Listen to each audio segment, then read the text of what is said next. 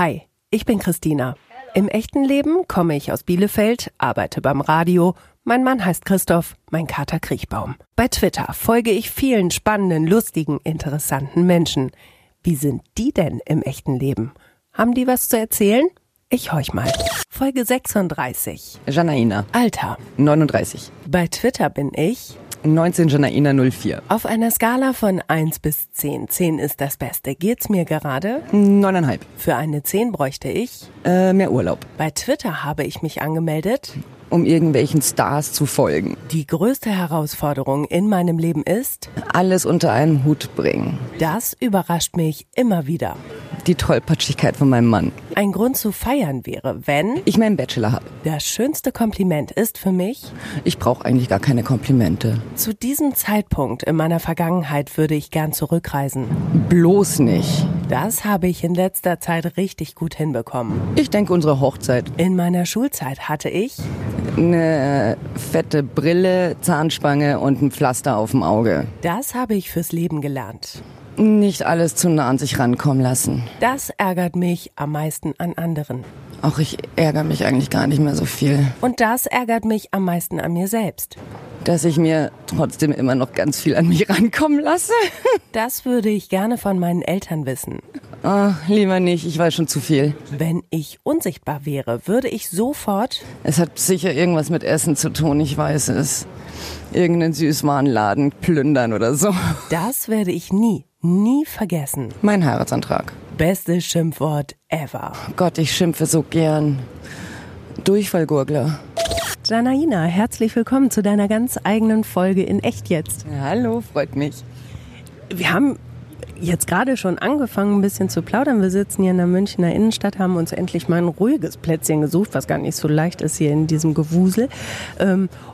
Ähm, und sind schon mitten eingestiegen, gerade in den ersten fünf Minuten, weil ich dich gefragt habe, woher denn deine brasilianischen Fahnen kommen in deinem Twitter-Profil. Ja, das, daran ist wohl meine Mutter schuld, die Brasilianerin ist.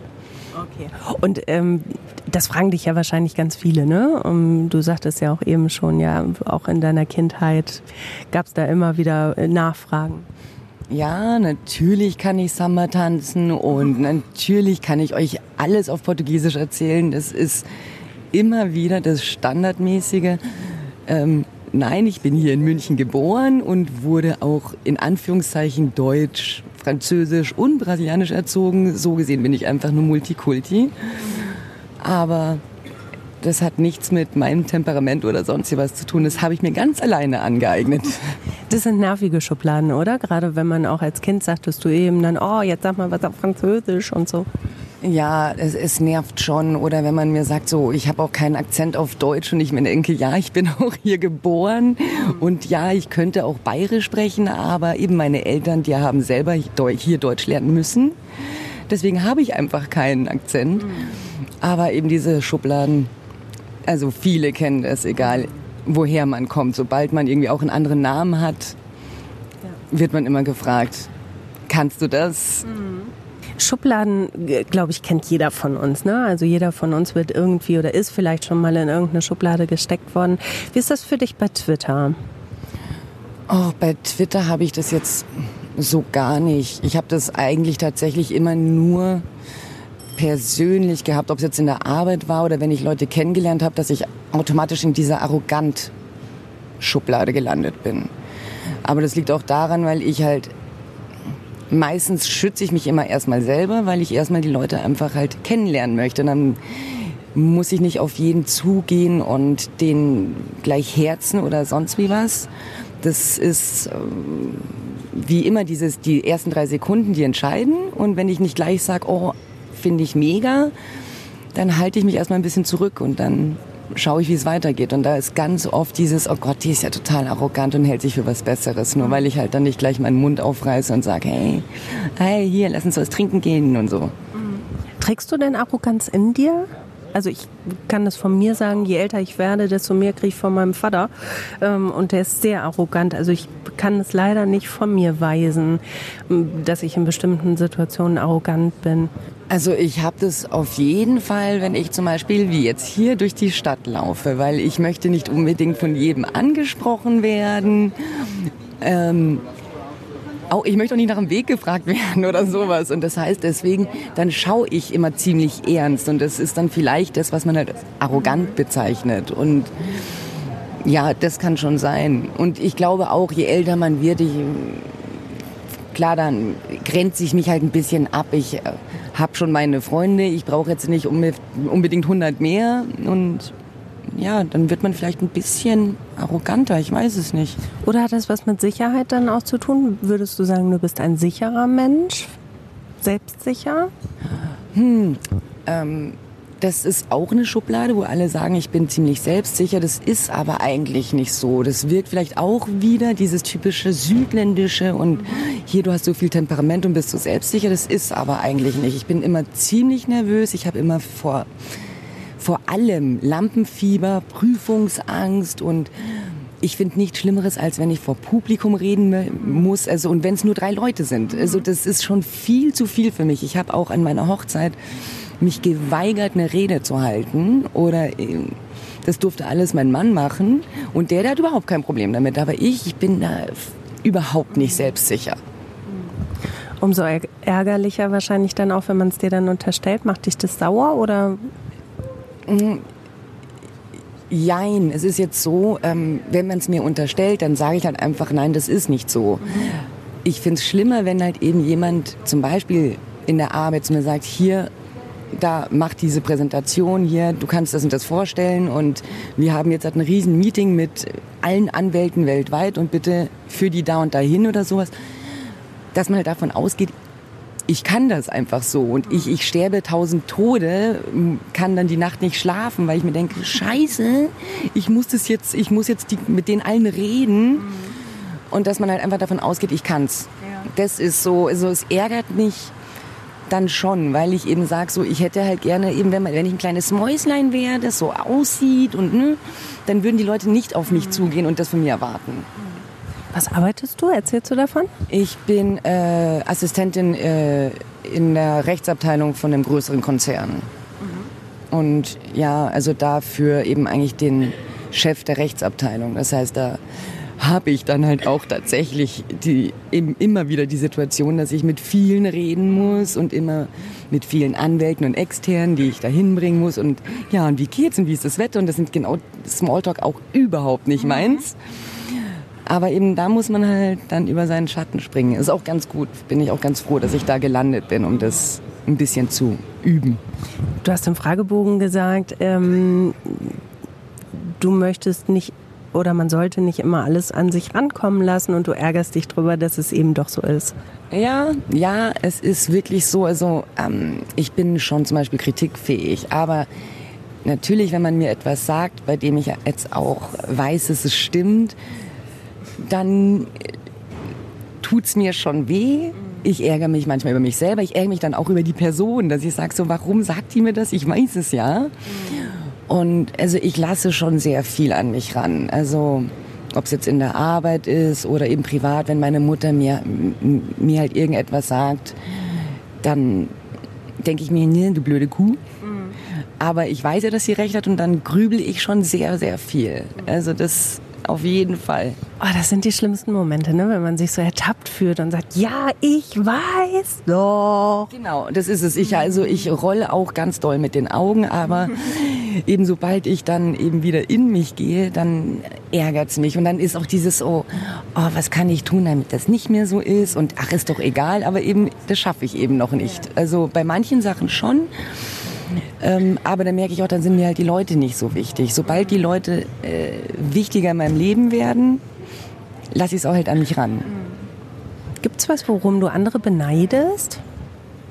Ja, einmal die, die einfach selbstsicher sind, die einfach eben vor Publikum einfach so reden können ähm, und denen das nichts ausmacht, die äh, denen auch egal ist, wenn sie wirklich was, wenn dem was Peinliches passiert. Das zum Beispiel, das ist auch, das finde ich ganz furchtbar, also wenn das eben nicht jetzt in meinem Umfeld passiert. Also in meinem Umfeld ist mir auch vieles egal, aber wenn es außerhalb der Komfortzone passiert, dann finde ich das ganz, ganz schrecklich. Und dann möchte ich halt in, im Erdboden versinken.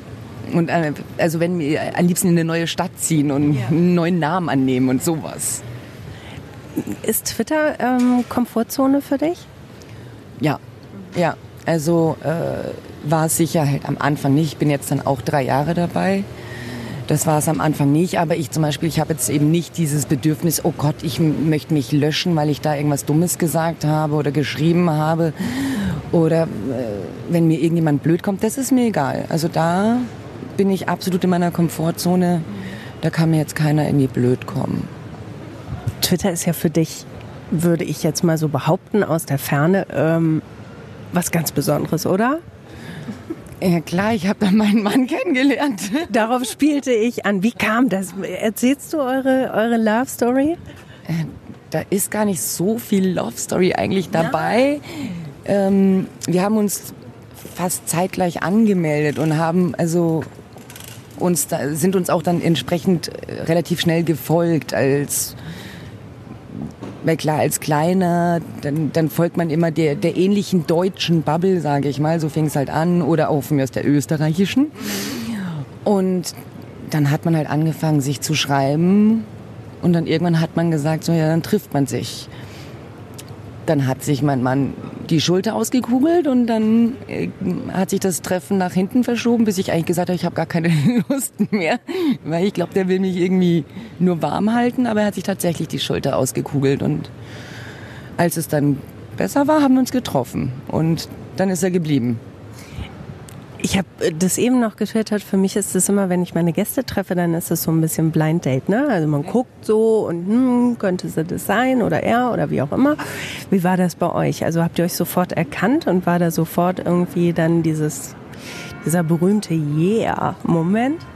Also wir haben als erstes sicherheitshalber nochmal miteinander telefoniert, um eben zu merken, ob es überhaupt passt, so telefonisch einfach. Und ich muss sagen, ähm, es war ein bisschen risky, aber wir haben uns ja bei mir getroffen. Das heißt, also ich, natürlich habe ich ihn erkannt. Ja, gut. nee, und äh, äh, es hat sofort gepasst. Mhm. Und ja, das war das Wochenende, es war der Freitagabend und er ist Sonntagabend zurückgefahren und kam am Dienstag wieder zu, wieder zu mir. Und Okay, das waren dann sehr schnell sehr geklärte Verhältnisse, oder? Ja, nee, das war sofort klar. Hättest du dir das vorstellen können? Ich meine, man meldet sich an bei Twitter. Ähm, du wolltest irgendwie Stars folgen und dann kommt da irgendwie eine Ehe raus. Das ist schon schräg. Mm, gar nicht, weil ich eigentlich mit dem Thema Männer genau zu der Zeit abgeschlossen hatte, weil ich gar jetzt bis 37, es läuft eh, also es lief nie, immer, immer, immer ein Griff ins Klo und dann ich so, ich habe keine Lust mehr und wenn dann irgendwann mal einer vorbeiläuft, dann datest du vielleicht ein paar Mal und ansonsten ich, ey, keine Lust mehr. Und dann kommt da einer und es passt alles. Aber das sind doch genau die Momente, genau in so einem Moment habe ich meinen Mann nämlich auch kennengelernt, wo ich gedacht habe, wisst ihr was, jetzt könnt ihr mich mal derartig am Arsch lecken. Das Thema ist durch und ähm, ja, das ist jetzt auch schon zwölf Jahre her. Vielleicht ist dann halt einfach ja diese, diese Anspruchshürde nicht mehr da, oder? Nee, ich glaube auch, ähm, auch wenn ich damals gesagt habe, ich suche jetzt gar nicht, dass ich zu der Zeit ja trotzdem dieses oh, du möchtest und du bist jetzt schon älter und jetzt vielleicht wäre es mal in der Zeit, endlich jemanden kennenzulernen, für immer, bla bla bla. Und wenn du, glaube ich, so auch im Unterbewusstsein trotzdem fokussiert drauf bist, dann kann es nicht funktionieren, weil dann ziehst du halt immer irgendwas an, weil egal welcher vorbeikommt, dann sagst du, okay, der geht schon, aber dann geht's halt nicht. Und wenn du einfach selber sagst, nee, ich meine, ich habe ein gesundes Kind, ich habe meinen Job und es läuft ja, ich habe ein Dach über dem Kopf und meiner Familie geht's gut. Und dann habe ich gesagt, eigentlich bin ich ja, kann ich ja zufrieden sein mit dem, was ich habe. Und wenn du das dann hast, dann hast du äh, Frieden mit dir geschlossen und dann kannst du auch vielleicht offener sein für was anderes, ohne dass du danach suchen musst. Und ich glaube, so war das halt auch. Wir haben uns dann kennengelernt, aber ich hatte nicht dieses so, oh, ich brauche den jetzt. Und das ist der Unterschied. Wir waren zusammen, weil ich gerne mit ihm zusammen war und er gerne mit mir zusammen ist. Das ist bis heute so wir verbringen einfach verdammt viel gern Zeit zusammen, weil das hatte ich ja auch bei anderen Beziehungen, wo ich einfach jetzt brauche ich mal ein bisschen Ruhe und wollen wir uns nicht erst nächstes Wochenende wieder treffen und so weiter. Und da ist es gar nicht so. Also ich bin sehr, sehr gerne mit meinem Mann zusammen. Und ja. Wie war die Situation, weil du ja nun ein Kind hattest? War das irgendwie für euch komisch? Ich frage das jetzt total blöde, weil ich habe keine Kinder, ich weiß nicht, wie das ist. Ja, also er selber äh, wollte ja auch äh, nie selber Kinder und er war eigentlich, er war heilfroh, dass meiner schon groß ist. Okay. Und ich muss auch sagen, ich, also ich liebe meinen Sohn über alles, aber ich, also ich könnte mir jetzt auch nicht mehr vorstellen, überhaupt ein Kind zu bekommen. Also deswegen, das, wir haben das ja tatsächlich in dem ersten Wochenende einfach irgendwie mal alles überschlagen, was wir uns für die Zukunft selber vorstellen. Und ich so, boah, bloß keine Kinder mehr, weil er auch jünger ist. Und ich so, und er so, boah, nein, bloß nicht war auch alles wunderbar. Und eben, natürlich hat er meinen Sohn nicht am ersten Wochenende kennengelernt. Aber so nach und nach. Und dann haben sie halt sich ein paar Mal unterhalten. Und irgendwann habe ich die einfach mal alleine gelassen. Und dann kam mein Sohn zu ihm und ja. die verstehen sich prima. Also mein Sohn redet mit ihm mehr als mit mir. Ich bin ja auch nur die Mutter. ja. Wie alt ist er? Der wird jetzt 15. Okay. Ja, dann ist das ja wirklich perfekt, ne? Und gleich alles am ersten Wochenende habt ihr mal äh, da die Liste abgehakt? Genau, also wir haben mehr oder weniger so eine Liste und dann so, ja, kannst du dir vorstellen zu heiraten? Und dann so, ich meine, und es war ja nicht so, ja, wenn es passt, ja, aber muss man auch nicht. Und dann Kinder, nein. Und also so, genauso wie dieses, ich so, ich, ich würde nie zu einem Mann ziehen, weil ich habe meinen Sohn hier und so weiter und so fort. Ich so, man muss auch nicht zusammenleben. Aber das war auch sehr schnell, haben wir halt gemerkt, weil ich, ich habe halt auch gesagt, ich brauche nie wieder einen Mann, der bei mir lebt. Ja. Aber eben, wie gesagt, wir verstehen uns so gut, dass ich gesagt habe, so, okay, nee, du musst zu mir ziehen, es geht nicht anders. Und er hat dann auch sofort seine Wohnung aufgegeben und ist hergezogen. Abgefahren. Und das Ganze gipfelte jetzt ja nun in eurer Hochzeit. Was ja auch schon fast so ein bisschen Twitter-Event war, ne? Also äh, mit eigenem Hashtag und so. Ich habe das so ein bisschen verfolgt. Ja, der Hashtag, das war ja äh, Lensis Idee. Mhm. Der Lehnsherr, aus den äh, haben wir auch schon mal erwähnt ähm, hier im Podcast. Ich glaube, das war die Folge ähm, vom Adler. Ja. Mhm, ja, okay. Genau, der hat den dann ins Leben gerufen. Aber es ist halt auch so, dass äh, wir eben wirklich auch gemeinsam eben viele Twitterer ja kennengelernt haben ähm, und persönlich und ich eben auch sage, dass das Freunde geworden sind. Und tatsächlich haben wir zu denen äh, ein besseres Verhältnis als jetzt zu Freunden, die wir halt von früher noch haben. Und vor allem, weil wir die auch gemeinsam kennengelernt ja. haben. Und deswegen war das auch klar, dass wir auf jeden Fall die dabei haben wollen. Heißt, auf eurer Hochzeit waren auch etliche Twitterer, ja. ne? Also wir haben auch mehr eingeladen, ein paar konnten halt leider nicht. Aber wir hatten einen äh, kompletten Twitter-Tisch. Also das war so. Also offiziell für, für die Familie nicht. Okay. Das waren Freunde aus dem Internet. Ja. ähm, aber ja, doch, es waren einige da. Wie reagiert denn so dein Real-Life-Umfeld darauf, dass da tatsächlich bei deiner Hochzeit Menschen aus dem Internet sitzen? Oh, das war jetzt auch so jetzt halt gar kein Thema, weil die meisten eben halt, es waren halt verschiedene Bubbles. Es war halt einmal irgendwo eine Familie, dann waren hier so ein paar Freunde, Kollegen und da, da kam gar nicht so die Frage auf. Ein paar wussten das halt, aber die wissen es auch schon, äh, nachdem sie den, äh, äh, meinen Mann kennengelernt haben, wissen sie ja, okay, kennen, kennen wir von Twitter. Und heutzutage ist es ja auch nichts Besonderes mehr. Die meisten Leute kennen sich übers Internet. Und deswegen war das jetzt auch so gar nicht. Und nachdem wir eben die Twitterer, die kannten wir ja. Die haben wir ja alle schon mal kennengelernt. Ist es ja auch was anderes. Wir haben ja keinen Blind Date da hier gemacht. Also. Naja, und das ist eine gemeinsame Basis, die ihr dann auch zusammen habt, ne? Hast du ja schon gesagt. Nee, wir sind auch also total glücklich. Wir freuen uns immer wieder, die zu sehen. Und ähm, ich glaube, das ist auch die einzige WhatsApp-Gruppe, ähm, die ich wirklich mag, weil wir haben ja auch so mit ein paar Twitterern eben so eine WhatsApp-Gruppe und ich habe mal riesigen Spaß dran, mit denen jeden Tag zu schreiben. Also und ich möchte die auch gar nicht mehr missen. Ich finde es trotzdem immer wieder schräg. Ich habe ja nun auch viele Kontakte jetzt ins Internet und ähm, habe ich auch schon oft erzählt an dieser Stelle, dass, dass meine Real-Life-Leute das nicht so richtig verstehen können. Ich finde es auch schön, einfach. Ja, ich muss aber auch sagen, ich habe jetzt, ähm, ich habe wirklich nur ein paar ganz, ganz enge Freunde, also die ich auch von früher habe, seit der also Kindheit oder Jugend oder so. Und ähm, ansonsten ist es mehr Kollegen, Kolleginnen, die halt natürlich auch Freunde geworden sind. Deswegen, die, die reagieren da nicht so, weil die kennen mich auch. Ähm, und ansonsten habe ich eben, wie gesagt, viele Leute, die ich jetzt eben in den letzten drei Jahren halt über Twitter einfach kennengelernt habe, die ich halt eben zu meinem Freundeskreis zähle. Und ansonsten habe ich halt äh, eben meinen Mann, der es natürlich mm. versteht. Ja. Wo du gerade Kindheit sagst, du hast im Fragebogen gesagt, in deiner Kindheit hattest du eine fette Brille, ein Pflaster auf dem Auge. Was war da los? Oh Gott, ich war so ein furchtbares Kind.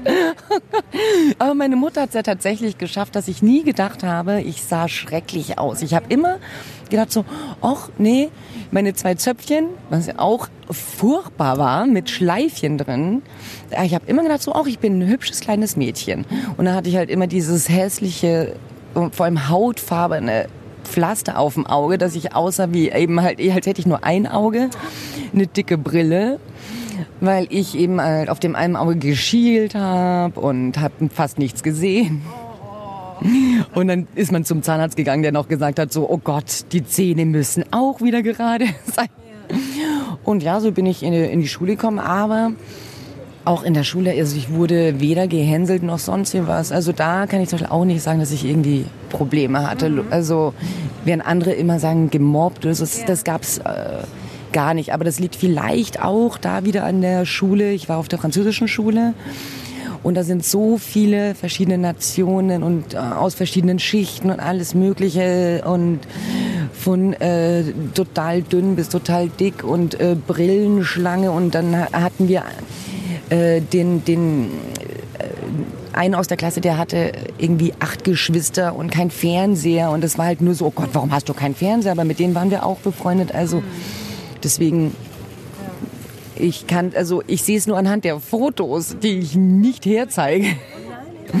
Ja, ich hatte auch zum Fasching war ich verkleidet und habe meine Mutter gebeten, dass ich bitte das Pflaster wegmachen darf. Und dann hat meine Mutter mir stattdessen ein Auge auf das Pflaster gemalt, was noch viel schlimmer aussah. Das war so furchtbar. Das war, glaube ich, der einzige Teil, wo ich meine Mutter mal gehasst habe. Ja, okay. Aber sonst hat deine Mutter ja deinen ganzen Job geleistet, würde ich schon sagen, wenn sie äh, dir ein gutes Gefühl dann auch immer mitgegeben hat. Ne? Du hast ja eben schon ein bisschen von deiner Mutter erzählt. Ja, die ist, die, das ist so eine typische Löwenmutter. Ich kann mich da auch mal erinnern, da war ich auch, da, ich glaube, da war ich sechs, da war ich in der ersten Klasse und bin halt vom Bus nach Hause gelaufen. Und da haben äh, irgendwelche Studenten irgendwas zu mir gesagt. Also und ich dachte, die hätten mich beleidigt. Ich weiß aber nicht, irgendwie sowas so, oh, schau mal das niedliche Mädchen, da haben sie gesagt. Und ich habe es aber nicht verstanden. Bin heulend zu meiner Mutter gelaufen, dass da diese bösen Jungs irgendwas gesagt hätten. Und meine Mutter konnte damals noch kein, nicht richtig Deutsch und hat, ist auf die Straße und sie so, zeig mir die. Und das mit mir, weil sie wollte die schlagen und dass sie ihr, ihre, ihre Tochter verletzen. Und dann hat sie irgendwann halt gemerkt, so hat dann das Wörterbuch rausgesucht und dann so, nein, die haben gesagt, dass du süß bist. Oh. Ja, aber eben meine Mutter doch ist eine sehr, sehr gute, strenge, aber eben Löwenmutter. Du hast eben schon erzählt, sie ist Tänzerin, sehr diszipliniert. Ne? Also wie viel hast du da mitbekommen? Ähm, also ich würde schon sagen, dass ich diszipliniert, organisiert bin. Ähm, aber ansonsten, ich, ich werde, glaube ich, also mit, de, mit den Jahren halt meiner Mutter immer ähnlicher. Aber ansonsten würde ich nur sagen, ich bin halt relativ gut organisiert. Und ich habe eigentlich eine, ich habe eine gerade Haltung durch das Ballett. Aber das war's. Sonst, also da ist sie schon disziplinierter als ich. Also ich lasse halt auch mal eben so, wenn ich keine Lust habe auf irgendwas, dann lasse ich es halt liegen oder so. Und sie, sie, wenn sie sagt, okay, das wird jetzt gemacht, dann wird das auch gemacht. Und da bin ich noch nicht so. Und du bist emotionaler, hast du eben gesagt, ne? Ja, ja, schrecklich. Ist das schrecklich? Ist es wirklich schrecklich? Also, also für mich nicht. Ähm, da muss man eher meinen Mann fragen. Also doch, ich kann mich schon äh, äh, künstlich aufregen, würde ich mal sagen. Also es ist jetzt ich, ich, ich schimpf gern vor mich hin und ähm, also früher war ich eher so emotional, dass ich halt eben das so rangelassen habe, dass ich halt auch rumgeweint habe, weil mich das alles verletzt und das alles so schrecklich und habe Theater gemacht. Das habe ich nicht mehr. Aber es ist trotzdem so, also ich kann auch mal lauter werden, ich lache auch zu viel, ich äh, kann auch mal schreien, also jetzt nicht mit meinem Mann, aber ähm, und vor allem kann ich schimpfen. Also, also ich bin jetzt wirklich auch bei deinem Schimpfwort, da musste ich eben erstmal ein bisschen schlucken. Du bist jetzt Folge 36 und das beste Schimpfwort ever, der Durchfallgurkler, ist wirklich das ekligste, wirklich ekligste von allen bisher. Sehr gut. Ja, das, das, das sage ich manchmal ähm, entweder in der Arbeit, wenn ich mich halt über irgendeinen Kollegen aufrege zu meiner Kollegin, oder es ist tatsächlich eher beim Autofahren. Aber da spreche ich ja dann mit mir selber. Und dann schreie ich es halt durch die Gegend. Aber ein Durchfallgurgler. Was ist ein Durchfallgurgler? Ich möchte da jetzt noch ein bisschen drauf rumreiten. Ja, das muss man sich eben einfach nur vorstellen. Und da, das, das ist eben, das, auch Leute, die keine Fantasie haben. In dem Moment, wo du das Wort hörst, weißt du Bescheid. Und deswegen ist es das schönste Wort. Es ist einfach das schönste Wort. Also es bleibt mir hundertprozentig auf jeden Fall in Erinnerung. Das ist schon krass. Durchfallgurkler. Ja, gut, muss man sacken lassen. Ähm, du hast eben im Fragebogen gesagt, die größte Herausforderung in meinem Leben ist es, alles unter einen Hut zu bekommen. Ähm, was ist daran schwer für dich? Also ähm, ich arbeite doch relativ äh, viel. Ähm, also ich meine, klar, man muss halt auch Überstunden machen. Meinem Job da ist äh, eben der Chef braucht dann halt dann doch irgendwie um kurz vor fünf wieder was und dann bleibst du wieder länger und äh, der Sohn wird jetzt 15, die Schule wird jetzt halt irgendwie nicht leichter und er ist trotzdem, ey, klar, er ist dann faul und hast du keine Lust und dann, dann bist du halt wieder die Mutter, die rummotzt und sagt, hier, mach mal und schauen, dass der Haushalt stimmt und so weiter und du hast die Unterstützung vom Mann, aber trotzdem, ich, ich war es jetzt auch einfach die ganzen Jahre gewohnt, alleine das zu stemmen. Und Kannst du gut um Hilfe bitten und sagen, du, äh, lieber Mann, mach du das jetzt mal? Ähm, mit ihm schon, aber das hat auch gedauert. Er hat auch immer gesagt, er, sag mir, was ich machen soll. Und es passiert auch heute noch, dass ich ähm, wie so eine blöde Zicke von ihm fast schon erwarte, dass er es riecht. Das Glaskugel-Syndrom. Genau. Ich bin halt am Putzen oder sonst was und äh, im Idealfall äh, putze ich dann so laut, damit er auch kapiert, dass, warum er auf der Couch liegt und nicht hilft ähm, statt einfach zu sagen, hier kannst du mal einfach mal hier bitte den Müll rausbringen oder kannst mal schnell Staubsaugen. Aber da muss ich an mir arbeiten und nicht mal er an sich, weil er macht die Sachen tatsächlich schon sehr oft von selbst. Nur weil ich halt in dem Moment meine, ich muss jetzt anfangen äh, zu putzen, kann ich jetzt nicht erwarten, dass er auch gleich anfängt. Und das ist es. Also ich habe, das ist schon sehr schwer. Ich frage auch so, so Freunde oder sowas frage ich sehr ungern um Hilfe. Das ist auch ich versuche es immer selber zu machen. Aber jetzt mit meinem Mann, da geht es tatsächlich. Der, der weiß Bescheid, er reagiert auch viel schneller. Was gibst du deinem Sohn denn mit? Also das Wichtigste, und das macht er auch, ist, dass ähm, er halt immer mit mir reden kann.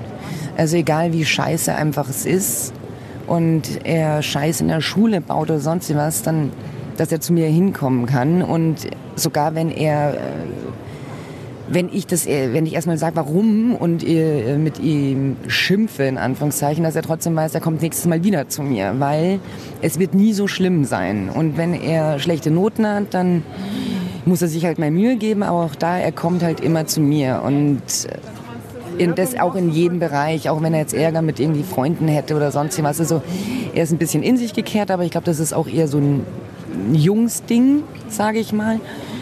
Aber ähm, wenn es darauf ankommt, dass er immer auf mich zählen kann. Und das ist das Wichtigste, dass wir halt äh, zusammenhalten und eben ich, wenn er nicht zu mir kommen möchte, dass er zu meinem Mann kommen kann, zu, eben zu meiner Mutter kommen kann, zu der hat er auch ein gutes Verhältnis und so. Und das ist für mich, glaube ich, das Wichtigste, was ich ihm mitgebe. Ist es schwierig noch mit einem dem Vater des Kindes im Hintergrund? Auch ähm, er ist da und äh, mein Sohn geht auch äh, zu ihm, aber mm, mein Sohn ist jetzt schon so alt, er kennt den Vater, er kennt äh, die Eigenheiten, er weiß, mm, wo er auf ihn zählen kann, wo nicht. Und ist da, also das kann er ganz äh, objektiv sehen.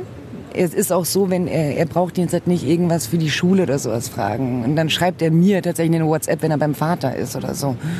Ähm, aber das, das geht mittlerweile. Wir brauchen auch nie, kaum noch Kontakt haben. Also es ist jetzt nicht so, dass wir uns hassen, aber ich lege jetzt nicht gesteigerten Wert drauf. Also ich bin jetzt nicht diese, oh, wir haben eine tolle Patchwork-Family und feiern Weihnachten zusammen oder so. Also das auf keinen Fall. Du hast im Fragebogen hast du eben gesagt, du möchtest gar, auf gar keinen Fall in deine Vergangenheit zurückreisen. Bedeutet auch, du bist ähm, happy im Jetzt? Ja, genau. Also, ähm, also jetzt meine Vergangenheit war jetzt halt nicht äh, furchtbar oder schrecklich oder sowas. Aber also ich möchte jetzt nicht mehr 20 sein. Also das auf keinen Fall. Ähm, weil ich merke, dass ich erst mit meinen Mitte 30 angefangen habe, also wirklich mit mir im Rein zu sein, glücklich zu sein. Ich fühle mich wohl in meiner Haut. Ich finde mich auch äh, wesentlich attraktiver als mit 20 tatsächlich, obwohl jeder sagt, oh, mit 20, oh, hier war alles noch schön fest oder sowas. Das ist mir total egal. Ich fühle mich einfach viel wohler in meiner Haut und ähm, auch mit meinen Entscheidungen, die ich treffe, auch mich reflektieren und so weiter. Das ist früher, also was ich für ein Mist, was ich, was, ich, was ich für ein Mist gemacht habe und die Entscheidungen, die ich getroffen habe. Also, wie gesagt, ich, ich bereue so keine. Trotzdem denke ich mir, was hast du dir dabei gedacht? Wie, äh also, wenn ich zurückblicke, es gibt bei mir schon einige Entscheidungen, die ich bereue und von denen ich heute wüsste, okay, das würde ich jetzt nicht mehr so machen. Aber ähm, viele sagen dann ja auch, okay, das hat dann dazu beigetragen, dass ich heute äh, die bin, die ich bin. Ist das so dein Move? Nee, genau so. Das meine es gibt genau wie du sagst. Natürlich, wenn ich jetzt zurückreisen würde, würde ich dann auch sagen, okay, da macht das jetzt nicht. Oder vertraut der Person nicht. Oder äh, kauft dir das nicht. Oder äh, nimm keinen Kredit da auf. Irgendwie sowas. Aber eben, es hat mich ja trotzdem zu dem gemacht, ja. zu dem ich jetzt geworden bin. Weil wenn das alles nicht gewesen wäre, dann wäre ich vielleicht jetzt immer noch blöd naiv und würde irgendwelche dummen Entscheidungen treffen, die ich wahrscheinlich auch immer noch treffen werde. Manche so. Aber würde dich das nicht manchmal interessieren, wenn du an einem Punkt vielleicht nicht abgebogen wärst, wo du dann heute wärst? Das, also, das würde mich rasend interessieren, wie sich mein Leben dann weiterentwickelt hätte. Oh, jetzt kommen unsere Getränke. Danke. Bitte sehr. Danke. Danke. Ähm, ja, also ich habe ich äh, habe auch schon dieses Thema mal mit meinem Mann gehabt, dass wir über irgendetwas aus der Vergangenheit ähm, mal besprechen. Das war erst letztens, wo wir auf dem Twahoi eben waren, weil ich eben vor, lass mich jetzt nicht lügen, vor zehn Jahren, glaube ich, in meiner Ex-Firma, da, da wollte ich weg und da gab es halt eben den Geschäftsführer, der hatte halt noch äh, eine Marketingfirma in Hamburg. Und da habe ich auch, da wusste ich, die französische Schule ist wesentlich günstiger als die in München und hatte fest vor, nach Hamburg zu ziehen. Und das ist aber halt nicht gut gegangen, weil ich davor schon eben gekündigt hatte. Und dann bin ich halt nicht nach Hamburg gegangen. Aber ich, klar, was wäre gewesen? Jetzt wäre ich vielleicht immer noch in Hamburg. Und ja. Ich finde das super spannend. Ich kann mir das ausmalen ohne Ende. Es macht natürlich überhaupt gar keinen Sinn, weil es ist halt wie es ist. Und das ist ja auch gut so. Aber ja, ich finde es spannend. Ja, nee, klar. Also neugierig wäre ich schon, wie das so und so ausgegangen wäre. Oder was wäre gewesen, wenn ich den, den ersten festen Freund geheiratet hätte? Wie würde jetzt mein Leben ausschauen? Oder wäre ich schon zum dritten Mal geschieden? Oder hätte ich jetzt irgendwie eine Fußball große Familie? Oder also Fußball groß? Fußballmannschaft. ich wusste, was du meinst. ähm, also klar, aber eben wie gesagt, gerade wenn ich eben jetzt so zurückblicke, denke ich mir, Gott sei Dank ist es halt genau so gelaufen. Also auch mit den schlechten Sachen. Also auch, dass ich eben sage, ich habe ja auch sicher wirklich negative Sachen erlebt, die ich keinem wünsche, aber auch dadurch äh, ist mein Blick halt anders geworden, auch was äh, mein Kind angeht. Also ich bin keine ängstliche Mutter, aber trotzdem passe ich halt auf und, und schaue schon, also ob's, also wo er sich rumtreibt, mit wem er quatscht, Freunde oder sonst wie was, weil ich halt auch weiß, was ich schon erlebt habe. Und dann denke ich mir, ja, zum Glück in Anführungszeichen habe ich es erlebt. Ja. Weil sonst würde ich auch sagen, ja hier, mach mal, passt schon, wird schon gut gehen.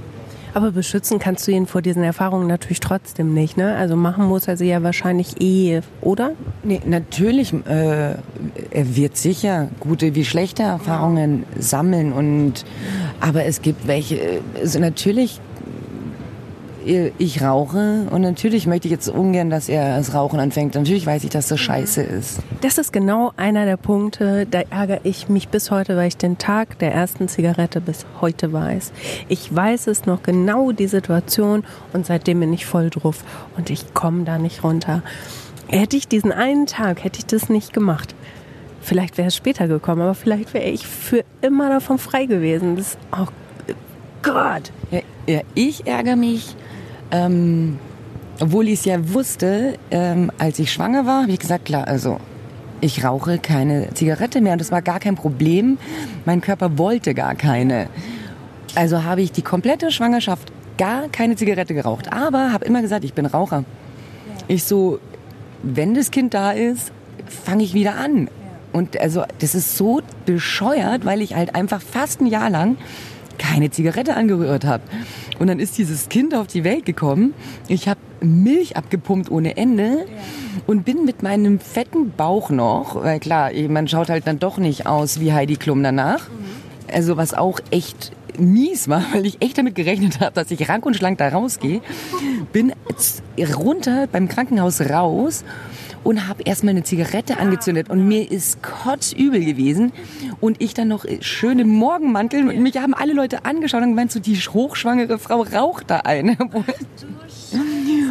Aber nee, ich habe sofort eine geraucht und habe mir auch gedacht, hey, wie blöd bist du? Und habe sofort wieder angefangen zu rauchen. Ich habe natürlich da auch eher Pausen gemacht, weil ich auch zwischenzeitlich immer noch gestillt habe.